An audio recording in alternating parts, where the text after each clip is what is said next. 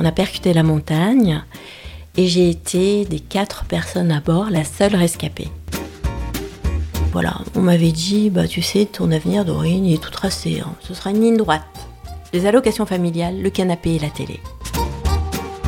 Et donc j'ai décidé euh, déjà sur mon lit d'hôpital que je continuerai à voler. Bienvenue sur Faites entrer l'expert, le podcast qui va littéralement vous métamorphoser en une meilleure version de vous-même. Je suis Laurent Pellet, ancien cadre dirigeant d'un grand groupe français reconverti dans la formation et la conférence professionnelle. Grâce à ce podcast, je vais pouvoir partir à la rencontre des meilleurs conférenciers, formateurs et meilleurs experts professionnels pour les questionner sur leur savoir et partager avec vous le fruit de nos échanges. Mon ambition sera de vous offrir une véritable boîte à outils que vous pourrez enrichir au fil des épisodes. À l'intérieur, des stratégies concrètes, des astuces et des méthodes éprouvées pour améliorer continuellement votre efficience et votre bien-être au travail comme dans la vie de tous les jours. Et maintenant, ouvrez grandes vos oreilles et faites entrer l'expert. Bonjour à tous, nous nous retrouvons aujourd'hui pour un nouvel épisode avec Dorine Bourneton. Bonjour Dorine. Bonjour Laurent, bonjour aux auditeurs et aux auditrices. Alors Dorine, je suis super content d'être avec toi aujourd'hui et c'est grâce à Régis Rossi, voilà, avec qui on a fait un très bel épisode si on peut être aujourd'hui ensemble. Et donc je te remercie euh, d'avoir accepté cette invitation et je suis très honoré euh, d'être ici, chez toi, puisqu'on est, on est chez toi pour faire cet enregistrement. Et je remercie Régis. Voilà, Régis, on t'embrasse, on te salue. Et donc, euh, avant de commencer, avant de te laisser te, présenter comme je le fais habituellement, il y a aussi une chose que je voudrais dire parce que je suis, euh, je me sens très très ému, voire un peu légèrement stressé parce que euh, il se trouve que récemment j'ai été invité à un dîner chez un ami qui est pilote chez Air France et je lui ai raconté un petit peu ce que je faisais, etc. Et puis je lui ai raconté qu'on allait faire, que j'allais faire un épisode avec Dorine Bourneton. Et là il me regarde, il me fait mais tu sais que cette femme est une légende vivante. Alors là, je me suis décomposé, j'ai dit waouh. Et puis, alors je savais, bien sûr, je connais, je connais ton histoire, mais que un pilote Air France me, me dise que ça, je me dis, je, ne mesure pas en fait la chance que j'ai de pouvoir être aujourd'hui en face de toi. Donc voilà, je voulais juste te partager cet état d'esprit dans lequel je commence cet épisode. Je suis tout excité et euh, je suis sûr qu'on va passer un super, super moment ensemble. Et donc, du coup, nos auditeurs aussi, bien sûr, par ricochet. Voilà. Bah, je te remercie, mais du coup, ça met la barre très, très haut et c'est moi qui suis stressée maintenant. ah bah, c'était pas, c'était pas l'objectif et ça va très bien se passer. Donc Dorine, je te laisse te présenter parce que je pense qu'avec cette introduction-là, les auditeurs ont soif de savoir euh, qui tu es. oui, alors je suis euh, Dorine Bourneton et je suis la première femme au monde handicapée pilote de voltige. Après un accident d'avion euh, à l'âge de 16 ans où j'étais passagère, et ma grande passion, bah voilà, c'est l'aviation. Et je me suis dit, je vais m'appuyer sur mes modèles de courage, qui étaient euh, ces héros euh, qui ont euh, tracé les premières lignes aériennes de l'histoire, les pilotes de l'aéropostale. Mermoz, Antoine de Saint-Exupéry, Henri Guillaumet. Et je me suis dit, ben, comme eux, je vais moi aussi écrire, bah, si ce n'est des pages, peut-être un petit paragraphe dans l'histoire de l'aviation et malgré l'accident, malgré le handicap, j'ai décidé de continuer à vivre ma passion et de devenir pilote. Ok. Et donc, euh, pour nos auditeurs qui sont euh, des gens qui travaillent en entreprise, des managers, etc., tu as aussi une, tu as aussi une vie, euh, une vie professionnelle dans, dans les entreprises, dans une entreprise. Est-ce que tu peux un petit peu raconter cette partie-là aussi? Oui, alors je suis référente handicap pour Louvre Banque Privée et aussi responsable RSE. Donc évidemment, j'ai un pied aussi dans l'entreprise et je m'occupe euh, au niveau des ressources humaines de toute l'inclusion euh, des, personnes, euh, des personnes en situation de, handicap. Et j'essaye de faire en sorte que l'on soit plus attaché au talent, au potentiel des personnes que par rapport à leur diplôme parce qu'il faut savoir que souvent les personnes qui ont un handicap euh, que ce soit de naissance ou suite à un accident, ont des parcours un peu euh, chaotiques, euh, ont eu des parcours difficiles, complexes, qu'il faut prendre en compte. Et il y a des trous dans les CV. Et voilà, donc j'essaye aussi de mettre en avant tout ce qu'il a fallu déployer comme énergie, comme euh, qualité aussi euh, individuelle pour pouvoir euh, eh bien surmonter le handicap et essayer ben, d'avoir voilà d'avoir une vie comme tout le monde, d'aspirer à une vie professionnelle et donc toutes ces qualités là sont aussi une richesse pour l'entreprise. Et donc tu, es aussi conférencière, donc tu as aussi cette envie de, transmettre euh, des choses aux gens à, qui tu fais ces conférences, en entreprise. Exactement, parce que pour euh, devenir pilote de voltige après un accident d'avion, il faut certaines qualités euh, personnelles, individuelles, mais aussi des qualités collectives. Et j'explique comment j'ai réussi à réunir finalement autour de moi une équipe et à faire en sorte que l'on puisse ensemble se fixer, des objectifs élevés et euh, bah, collaborer ensemble, travailler ensemble et toutes ces qualités qu'il faut déployer pour euh, réussir à atteindre euh, nos objectifs.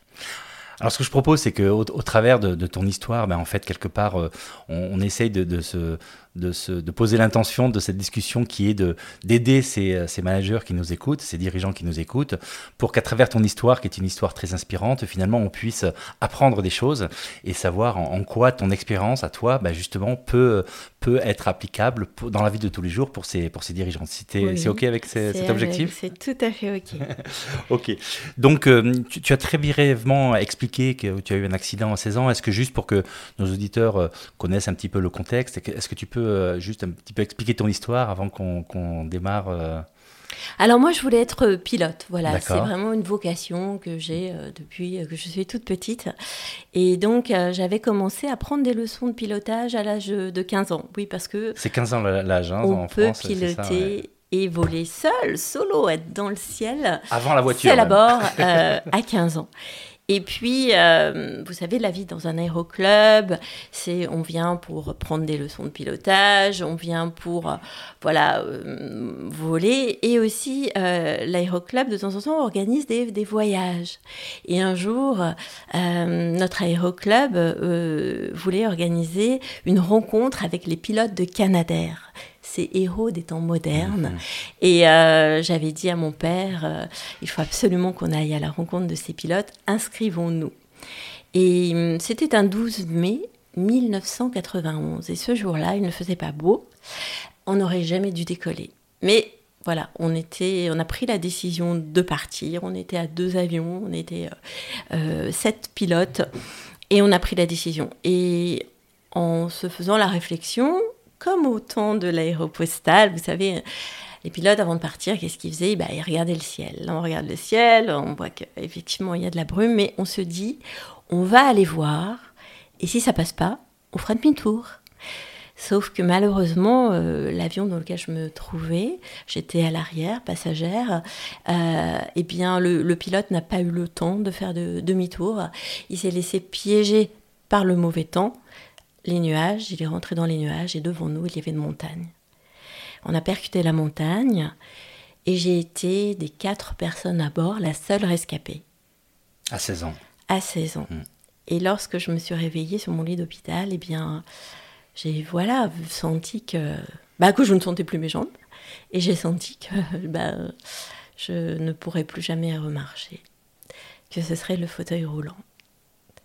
Alors à ce moment-là, vous savez, euh, j'ai gardé espoir. L'espoir, évidemment, c'est ce qui nous fait tenir, c'est ce qui nous fait vivre, sinon on n'a plus de raison de vivre. Et j'avais demandé à mon frère de tapisser les murs de ma chambre de posters d'avion et de posters, euh, voilà, de, aussi de pilotes. Et tous les soirs, avant de m'endormir, je plongeais à l'intérieur de ces images et je m'imaginais voler aux côtés euh, bah, de Mermoz, de Saint-Exupéry, ou voler dans un avion de légende comme le P-51 Mustang. Et hum, ce qui s'est passé à ce moment-là a été euh, déterminant pour la suite, a été capital, parce que ça voulait dire que au lieu d'en vouloir à la Terre entière, au lieu d'en vouloir aux pilotes qui m'avaient euh, rendu paraplégique, qui m'avaient privé de l'usage de mes jambes à 16 ans, eh bien je continuais à garder finalement euh, un regard, euh, je conservais un regard euh, positif sur ce qui m'était arrivé et sur, sur l'aviation. Et je crois que ça a été euh, déterminant parce que euh, dans la vie, finalement, ce qui est important pour pouvoir dépasser les obstacles, quand on vous dit vous êtes face à l'impossible, et quand on est en fauteuil roulant, eh ben, il y a des marches, il y a des trottoirs, c'est des murs infranchissables, puis il y a aussi tous ces préjugés qui entourent le handicap et qui entourent les personnes handicapées. Vous imaginez, quand on pense au handicap, on l'associe toujours à des mots négatifs, limites, obstacles, contraintes. Et il a fallu dépasser tout ça. Et ce qui m'a permis de dépasser ça, c'est que je conservais justement, je gardais un, voilà, un esprit positif euh, et sur ce qui m'était arrivé. Et, euh, donc, cet esprit, cet état d'esprit positif euh, qui m'a voilà, qui m'a permis de me projeter, de continuer à avoir des rêves. Et vous savez, un rêve, un projet, finalement, c'est un rêve sur lequel on a mis une date. Et donc, j'ai décidé, déjà sur mon lit d'hôpital, que je continuerai à voler. Alors, je ne savais pas encore comment. Je ne savais pas encore quand. Je ne savais pas comment m'y prendre. Mais ça m'a donné. J'avais cet élan, cet élan de, de, de, vie qui, euh, qui, qui, qui, me, qui me chevillait au corps. Et ce qui, ce qui est fou, c'est qu'en fait, à, l'époque, j'imagine que, et techniquement et légalement, en fait, ce n'était pas possible pour un paraplégique de voler. Donc, tu, malgré ces, ces, contraintes donc, qui créent en fait un rêve impossible devant toi, tu, tu, tu t'es déterminé à dire je vais quand même euh, voler Alors ça paraissait impossible parce que les médecins l'avaient dit. Alors les médecins, ils ont le savoir, ils sont voilà leur parole euh, normalement est euh, voilà immuable et ils m'avaient dit ben, non vous ne pourrez plus jamais voler piloter parce que on a besoin de ses jambes pour piloter un avion. Hein. Certaines commandes sont aux pieds. Donc ça va pas être possible. Il faut envisager autre chose. Et, euh, et l'obstacle aussi euh, face auquel je me retrouvais, c'est que euh, nous sommes à ce moment-là en 1991. On n'a pas Internet, on n'a pas accès comme aujourd'hui à l'information. Donc comment trouver l'information? Moi j'ai grandi dans un petit village euh, au milieu des montagnes en Auvergne et, euh, je n'avais pas accès à l'information facilement. Donc il a fallu, eh bien, il a fallu se, voilà, aller chercher justement euh, la solution.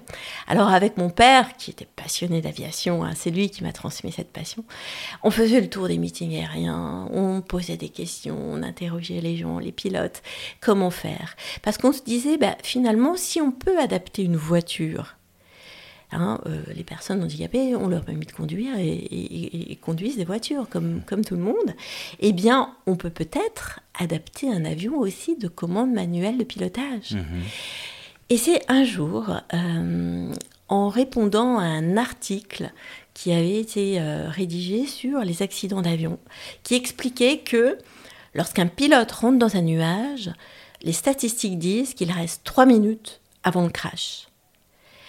180 secondes. Et moi, je témoigne, je réponds à cet article en disant, ben moi, j'ai survécu à ces 180 secondes qui normalement sont fatidiques c'est les dernières. C'est les dernières de votre vie. Sauf qu'aujourd'hui, eh bien, je me retrouve en fauteuil roulant et mon rêve, ce serait de revoler. Et quelques semaines plus tard, eh bien, je reçois la réponse euh, du président de la section des pilotes handicapés de l'aéroclub Midi-Pyrénées à Toulouse, Lasbord, qui me répond et qui me dit Eh bien, si vous voulez voler, venez chez nous on vous accueillera euh, les bras ouverts parce que nous, avions, avons des avions équipés spécialement de commandes manuelles de pilotage. Alors là, c'était à peu près deux ans après l'accident. Euh, donc, il m'a fallu d'abord passer mon permis de conduire. Et puis ensuite, euh, m'organiser pour pouvoir déménager, quitter mon village et m'installer à Toulouse pour enfin pouvoir revoler de mes propres ailes. Ok, donc tout ça, c'est euh, en fait c'est ton rêve qui est devenu réalité, même si à l'époque tu ne savais pas que c'était possible, en fait, parce que comme tu l'as dit, il n'y avait pas accès à, l'information. Euh, tu as réussi par ta ténacité, c'est ça, à trouver en fait le moyen de réaliser, euh, de réaliser ton rêve.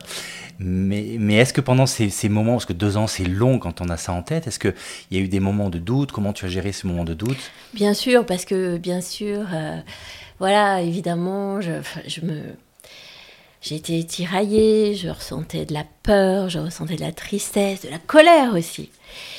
Mais ce que j'ai appris, c'est que ces émotions, elles sont légitimes, elles sont normales.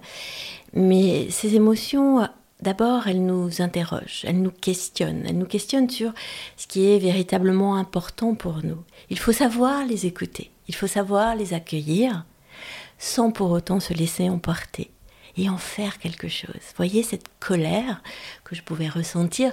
Je ressentais de la colère non pas contre le pilote ou ce qui m'était arrivé, mais de la colère plus par rapport euh, à ce regard que l'on portait sur moi et sur mon handicap. Je ressentais que mon entourage, mes amis, ma famille ne voyaient que le fauteuil roulant. Ils ne voyaient plus Dorine. Pourtant, moi, je me sentais être restée la même.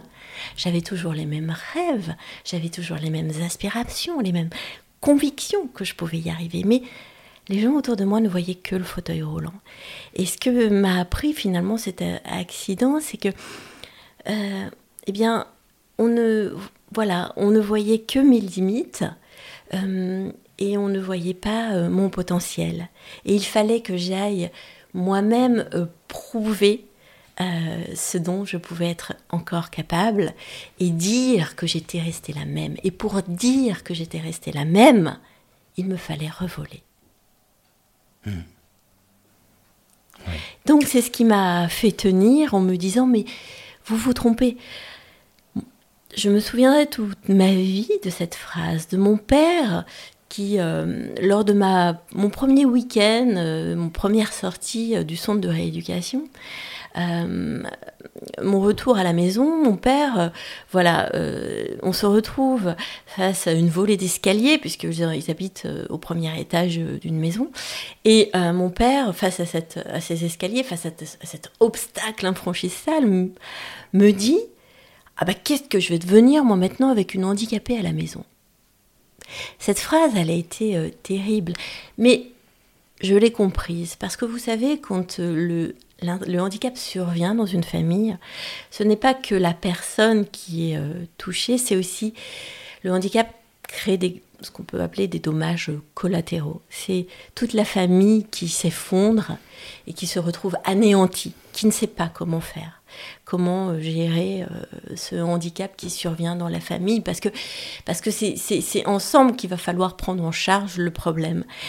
Mais cette phrase, elle a été terrible et euh, elle a voilà, elle a révélé en moi de cette force de me dire, eh bien, tu vas voir, je vais te prouver que je suis autre chose qu'une personne handicapée, autre chose surtout on peut être une personne euh, handicapée, mais une personne, enfin, autre chose qu'un fauteuil roulant. Mais finalement, est-ce qu'on peut dire que c'est ça qui te donne la force supplémentaire que tu n'aurais peut-être pas eu si tu n'avais pas eu ce handicap? Mais de toute façon, ça m'a ça m'a suivi, euh, ça m'a suivi pendant de, nombreuses années jusqu'à jusqu'à mon premier vol euh, de voltige, ma première démonstration de voltige au Salon du Bourget. alors ça, ça, il faut qu'on en parle parce que c'est la consécration. Bah oui, mais justement, alors là, on est, moi, pour moi, si mes calculs sont bons, bon, 16 plus 2, ça fait 18, donc à 18 ans, tu revoles. Je revole à 19 ans. 19 ans, euh, euh, ok. Voilà, 19 ans, mais comme tu l'as dit, là, c'est juste du pilote, pilotage de tourisme, donc sur un avion adapté. Mais après, qu'est-ce qui s'est passé pour que tu te mettes en tête de vouloir être pilote de voltige? Alors que si j'ai bien compris, en fait, ce n'était légalement pas, pas possible. Et donc là, de nouveau, une barrière, alors euh, non seulement euh, technique, mais aussi juridique. Et donc, qu'est-ce qui se passe dans la tête de Dorine euh, à l'époque pour dire je vais être pilote de, voltige, alors que tous les signaux étaient euh, ben, montrés que c'était pas possible en fait Alors, bah, ça s'est fait petit à petit, mais vous savez, déjà obtenir, déjà revoler après l'accident, ça a été une première victoire.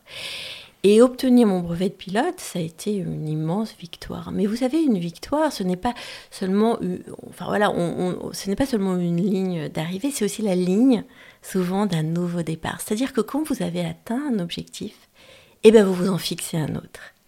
Voilà. Et donc c'est comme ça que petit à petit, palier après palier, vous, vous progressez et vous construisez euh, votre, votre vie finalement. Euh, le, fil rouge, ça a été l'aviation, mais j'ai progressé pas à pas euh, j'ai ouvert les portes les unes après les autres euh, jusqu'à euh, la voltige. Alors, comment ça s'est fait? Bah, Quand j'ai obtenu mon brevet de pilote, je me suis dit, bon, j'ai pas envie d'en rester là. Moi, l'aviation, ça me fait vibrer, j'ai envie de voler, mais ça coûte cher quand même.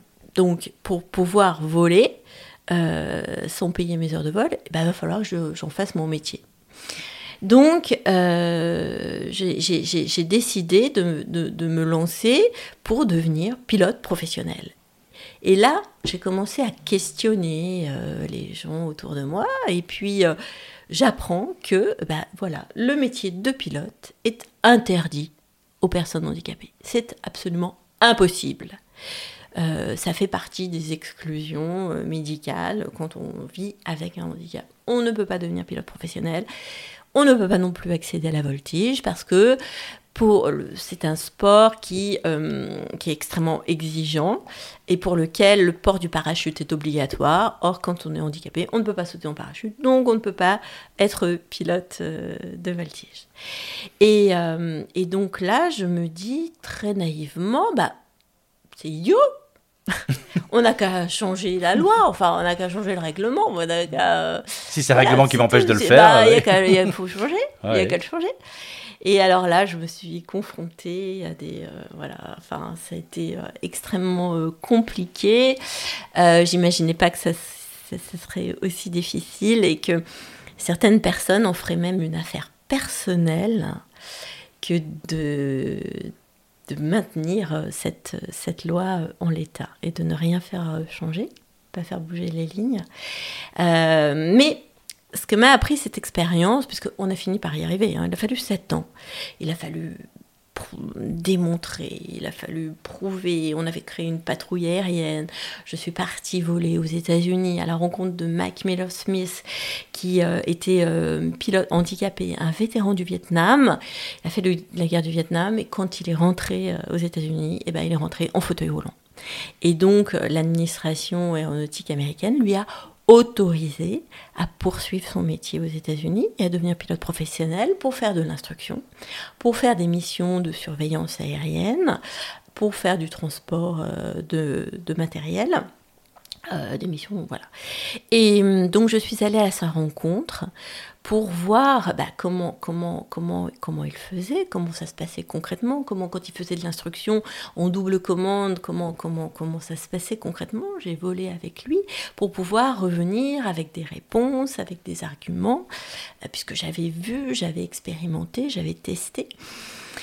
Et puis, euh, et puis aussi, on a fait des missions de surveillance aérienne de feux de forêt de façon bénévole avec les pompiers du Lot, du Lot et Garonne. Et euh, petit à petit, j'ai réussi à m'entourer de personnes, j'ai réussi à convaincre et à m'entourer de personnes euh, qui comptent dans le milieu de l'aéronautique, dont une femme qui s'appelle Brigitte Révelin-Falcoz. Et Brigitte Révelin-Falcoz, ça a été l'une des toutes premières femmes pilotes de ligne en France. Et lorsque elle voilà, elle a voulu, lorsqu'elle était jeune, jeune brevetée, que elle a frappé à la porte de, de c'est l'école nationale de l'aviation civile, on lui avait répondu que, euh, eh bien, il, voilà, cette école n'était pas ouverte aux femmes et que de toute façon, il était impensable de confier une machine aussi coûteuse qu'un avion de ligne à une femme.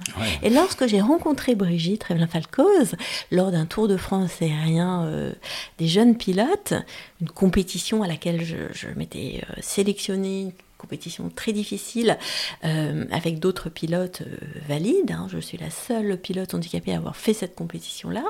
Lorsque j'ai rencontré Brigitte, que je lui ai expliqué mon, mon, combat, elle s'est reconnue. Elle s'est reconnue à travers moi et elle m'a dit je, je vais t'aider. Et donc Brigitte, qui maîtrisait le langage ministériel, qui savait comment comment argumenter ce qu'il fallait mettre dans le dossier, nous a énormément euh, aidé, épaulé. Euh, il, y y a eu d'autres pilotes aussi. Et, mais ce que m'a appris finalement cette euh, expérience-là, c'est que dans la vie, on n'échoue jamais à cause de ses opposants, mais par faute d'alliés.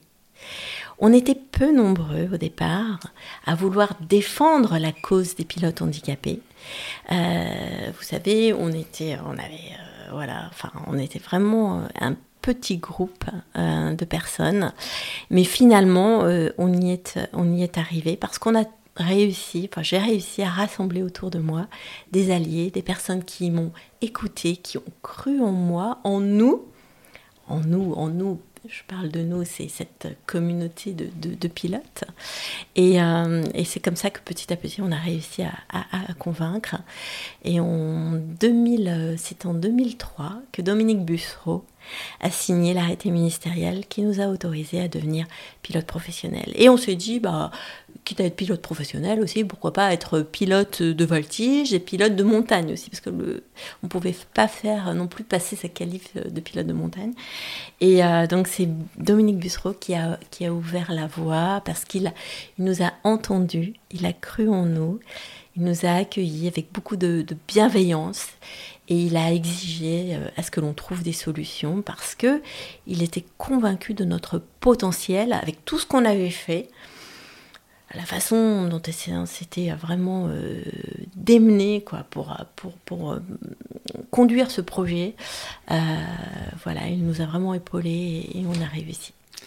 Alors, c'est, moi je trouve c'est une très belle histoire et c'est vrai que c'est très inspirant et vraiment Trouver des alliés, oui, c'est quelque chose en plus qui peut vraiment inspirer des, managers, parce que finalement dans la vie d'un manager, euh, quand euh, il y a des combats aussi, et, ne pas qu'être focusé sur le sur l'opposant, mais aussi, enfin surtout trouver les alliés en fait. Et, je crois que on y est arrivé parce que au lieu de se battre contre contre ses opposants, mhm. contre euh, ces personnes qui voulaient que rien ne bouge, qui, voulaient, qui ne voulaient pas faire changer une ligne de, de, de, de, la loi, qui, qui voulaient qu'on reste comme que, tout reste en l'état, eh bien nous, pilotes handicapés, on s'est battu pour. Mhm. On s'est battu pour tous ceux que cette nouvelle loi allait servir. Mhm. On s'est battu, moi je me suis battue pour mon ami Guillaume, Guillaume Ferral, qui est devenu euh, le premier instructeur euh, handicapé pilote professionnel.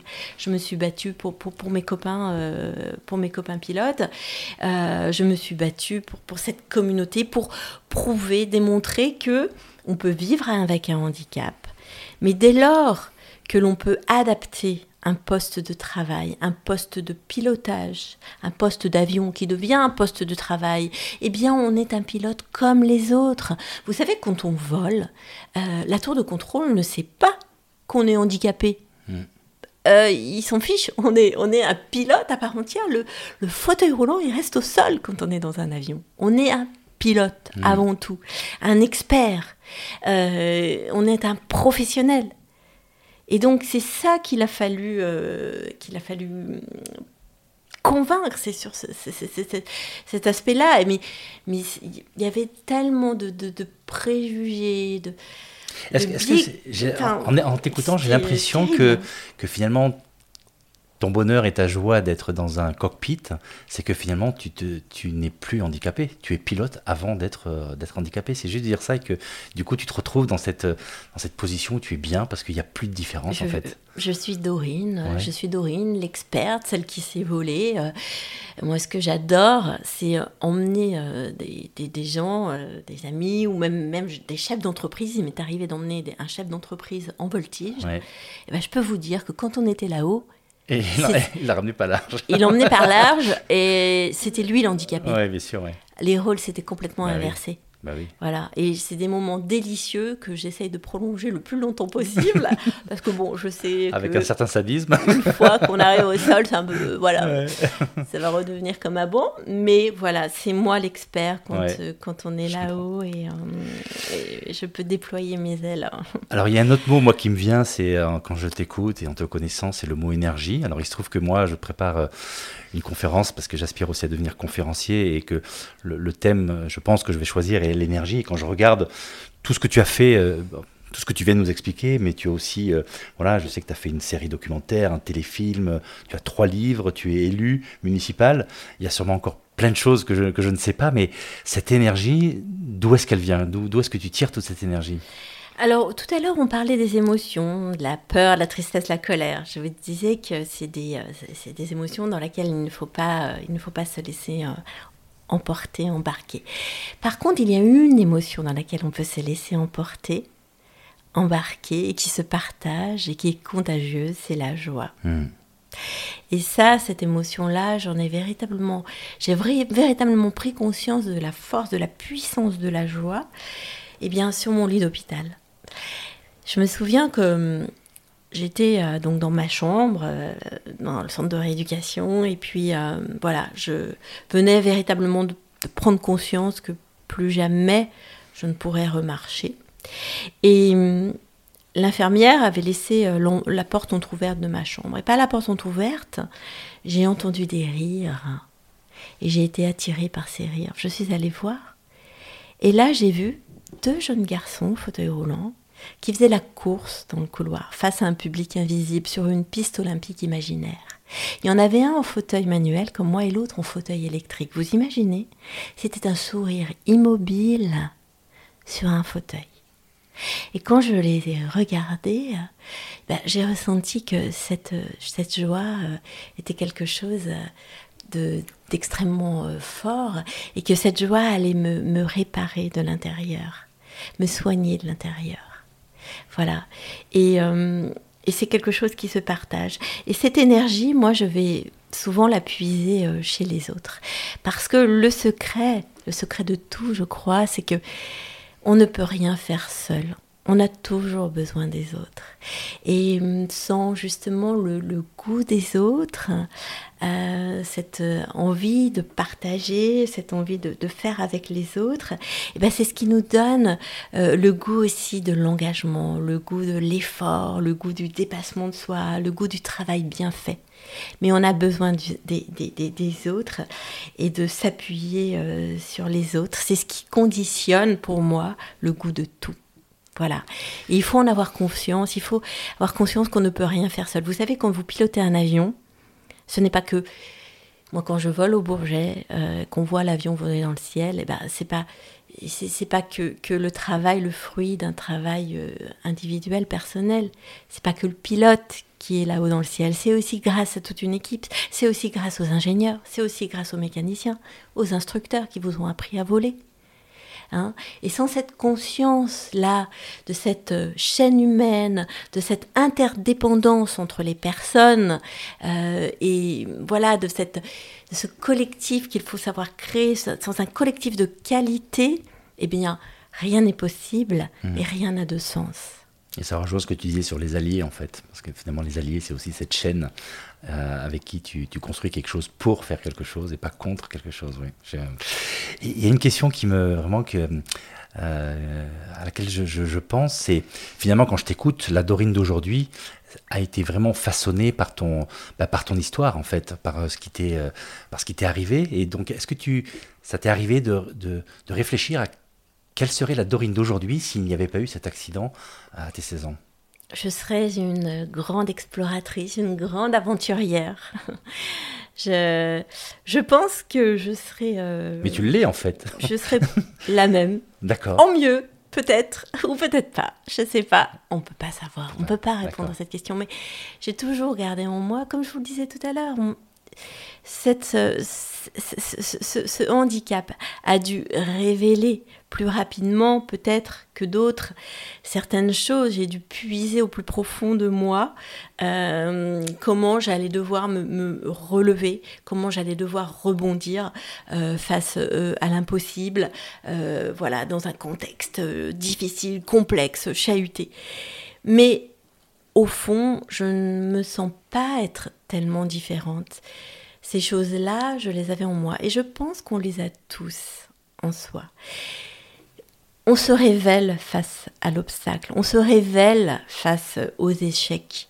On connaît tous des échecs, il faut simplement savoir écouter pour en retirer les bonnes leçons. Voilà.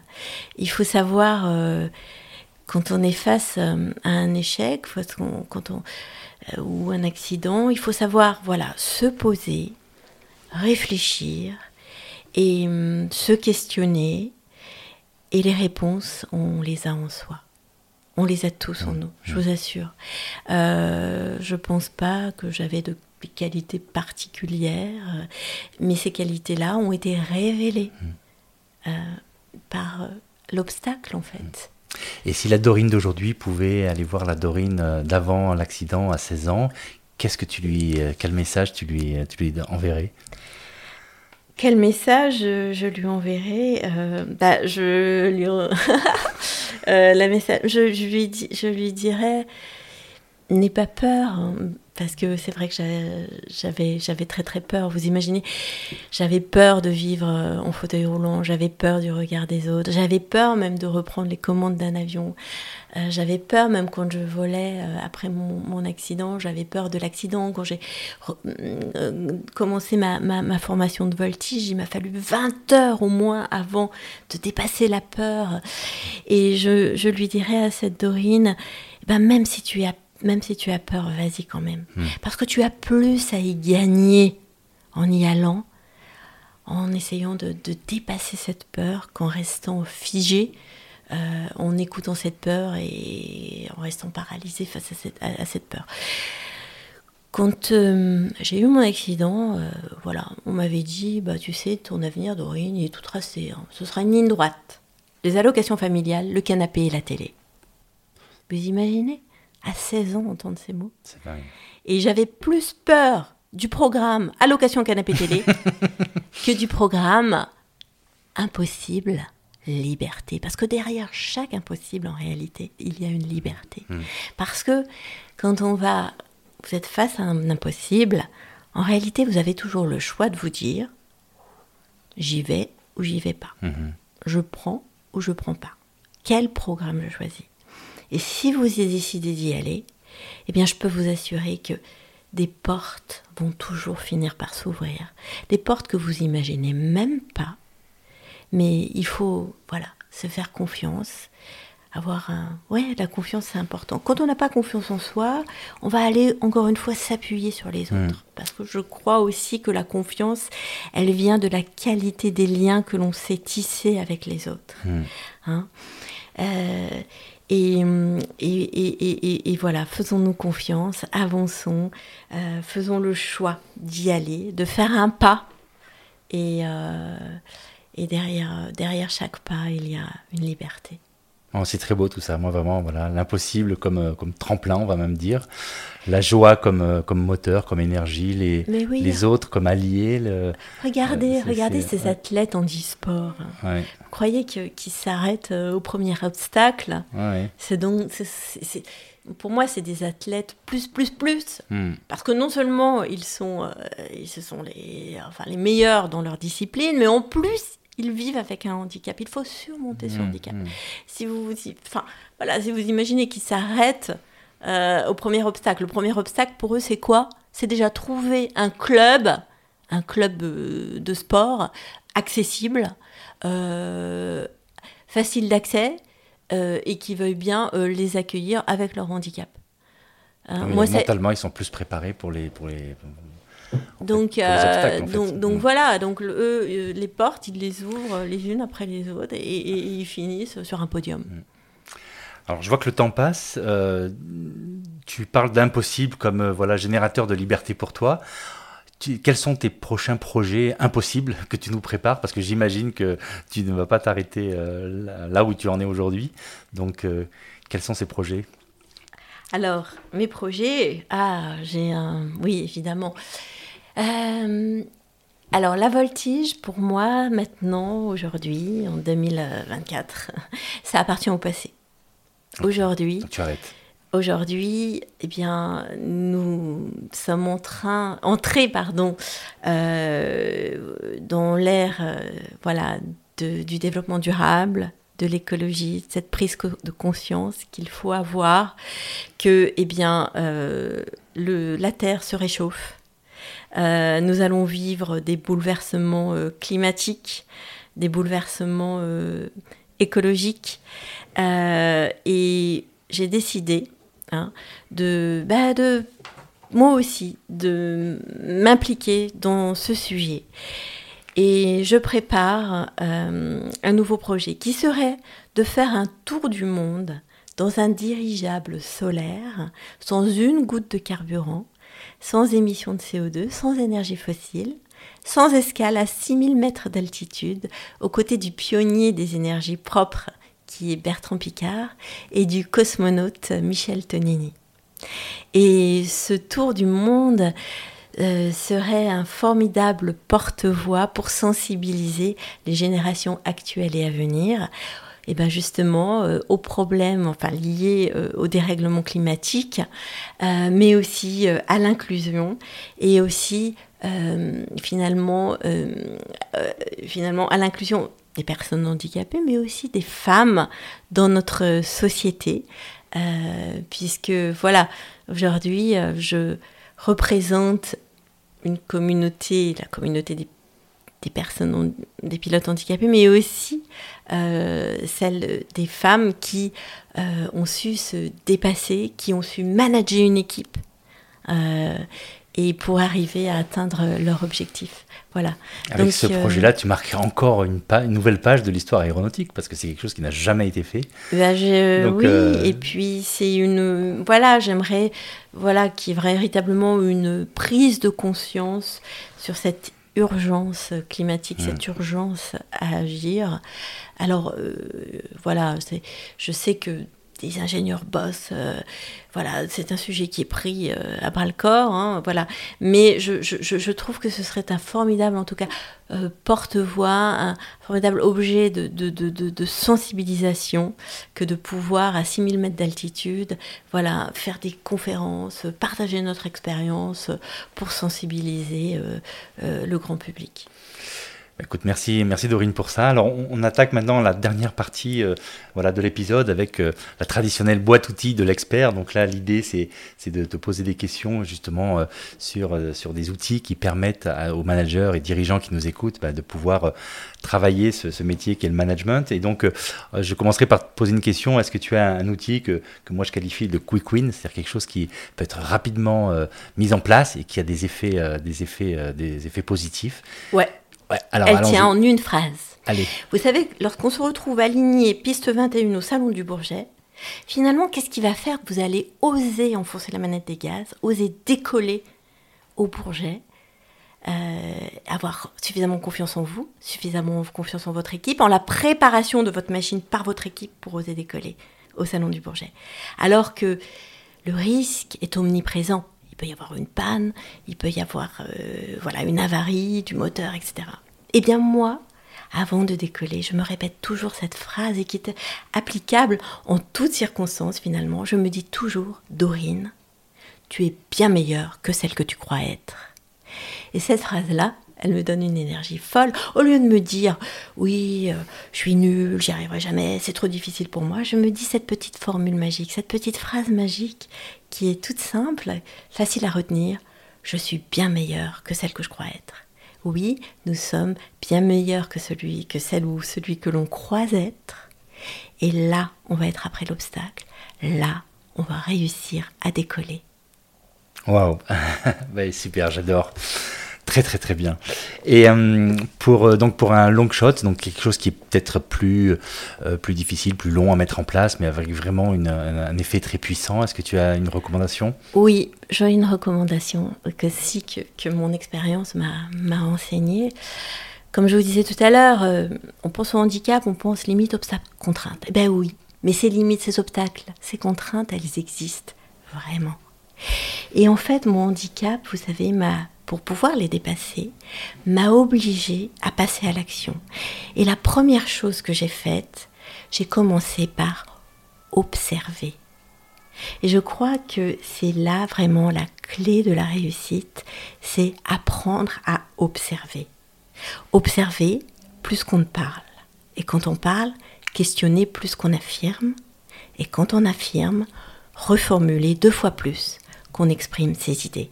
Moi, c'est ce qui m'a permis de pouvoir contourner, dépasser euh, tous ces obstacles face auxquels je, me suis, euh, qui me faisaient face.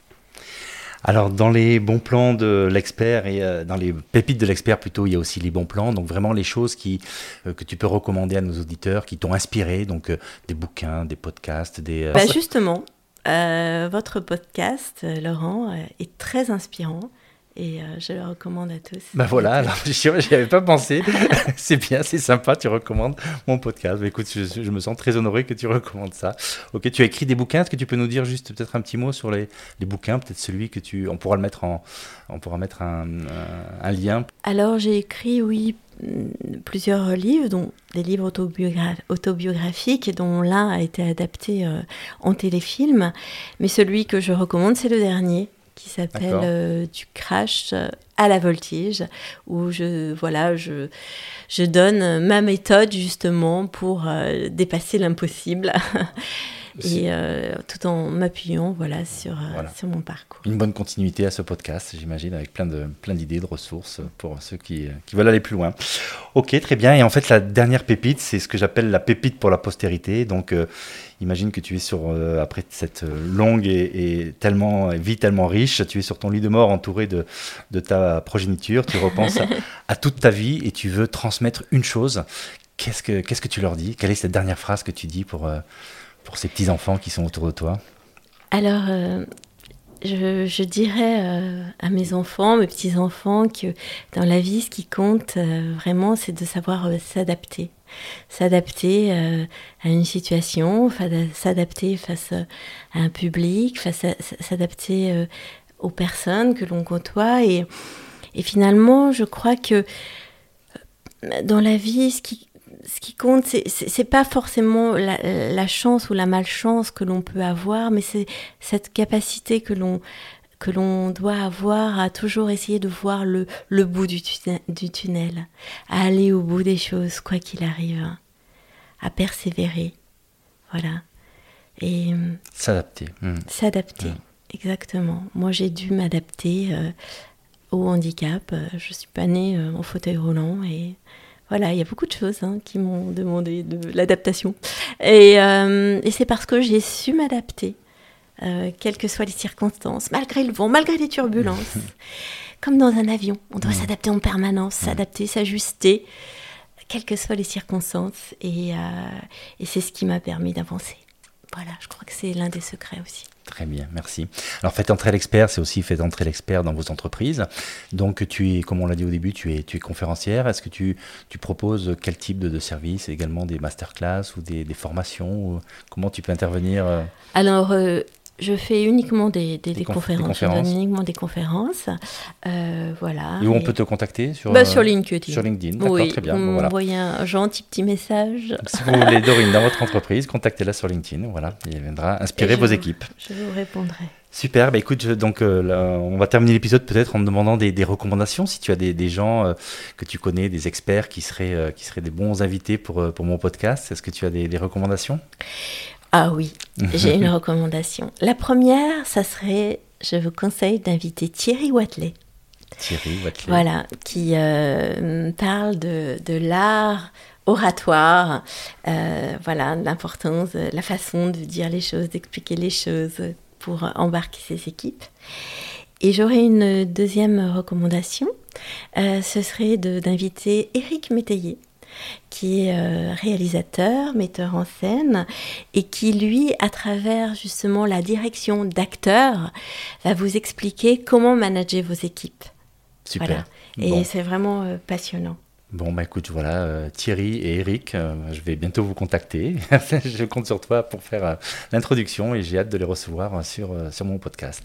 Dorine, un grand merci. On a pris le temps, le temps à filer, on a pris beaucoup de, beaucoup de temps, mais c'était tellement passionnant que, que voilà, bah, ça sera un épisode, un épisode un peu plus long que les autres, mais je pense que ça valait la peine d'écouter tout ce que tu avais, tout ce que tu avais nous raconter. Et merci beaucoup, Dorine. Et puis, voilà, ben bon vol au pluriel, bon, bon tour du monde. ça sera pour quand qu'on suive tes, aventures? Vous pouvez les suivre justement sur euh, LinkedIn et puis ben, j'espère qu'on va pouvoir s'envoler euh, en 2027. En 2027, d'accord. Donc il y a beaucoup de préparation, j'imagine, ah pour faire cet exploit. Bon, bah écoute, c'est passionnant. Merci beaucoup. Merci à vous. Et puis merci à tous les auditeurs qui sont avec nous et je vous dis à bientôt pour un nouvel épisode Faites entrer expert. Au revoir, bye bye. Au revoir. Voilà, j'espère que cet épisode vous a plu et vous aura permis de garnir encore un peu plus votre boîte à outils qui vous aidera à devenir progressivement une meilleure version de vous-même. Si vous suivez et aimez ce podcast, alors soyez généreux et partagez-le avec vos proches, vos collègues et vos équipes pour que eux aussi puissent profiter de ces pépites d'experts. Un autre moyen pour en faire profiter le plus grand nombre est de le faire augmenter en visibilité en le faisant remonter dans les classements. Pour faire ça, c'est très simple. Mettez simplement 5 étoiles et un commentaire qui donnera envie à d'autres de nous écouter. Enfin, je vous rappelle que vous pouvez aussi vous abonner à ma newsletter dont j'ai mis le lien dans le descriptif. Grâce à ça, vous serez averti avant tout le monde de la sortie d'un nouvel épisode et vous pourrez aussi bénéficier d'infos introuvables ailleurs. Alors maintenant, à vous de jouer